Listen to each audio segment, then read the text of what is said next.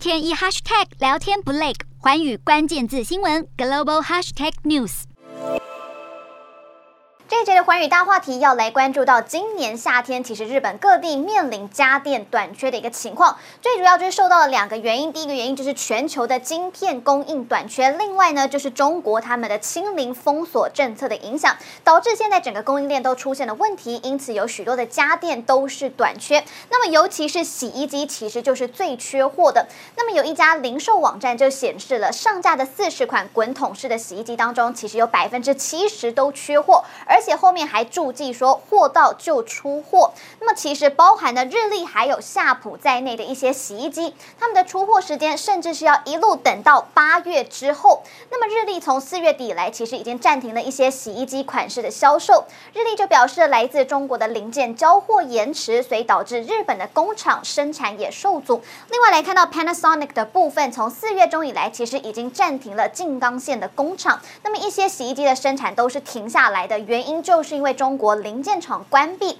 那么 Panasonic 的上海厂其实现在也是关闭的一个状态，导致出货呢，其实要给这些电器零售业者的一些微波炉的款式，通通也是交货要延后。另外就是空调，其实也面临到窘境了，由于晶片短缺的问题，所以空调产品的供应已经相当的不稳定了。那么随着现在夏季逼近，其实这个问题会更加的明显。在购物网站上面有一些空调的产品，他们预定的出货时间其实是。一路要等到九月初的时候。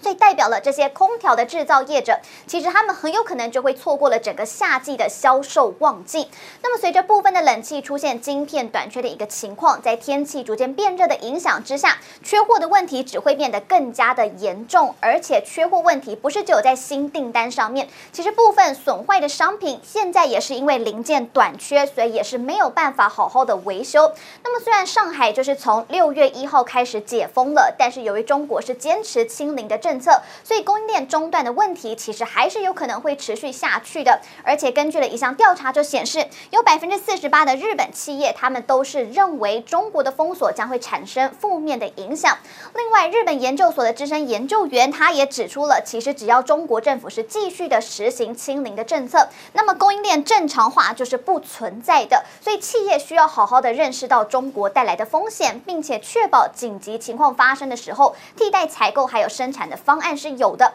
因为中国各城市的零星中断都还是有可能会发生的，而日本的家电短缺其实也会进一步的影响到台湾。那么中国在实施封控之前，其实台湾平均需要等两周到一个月的时间，但是现在很有可能是要等上好几个月订的这些家电才会到货。那么尽管现在中国很多企业都已经开始慢慢恢复他们的中国工厂的生产，但是还是需要花一些时间才能够恢复到以往的正常运作。Hello，大家。大家好，我是寰宇新闻记者孙以琳。你跟我一样非常关注国际财经、政治与科技趋势吗？记得追踪寰宇关键字新闻 Podcast，以及给我们五星评级，更可以透过赞助支持我们哦。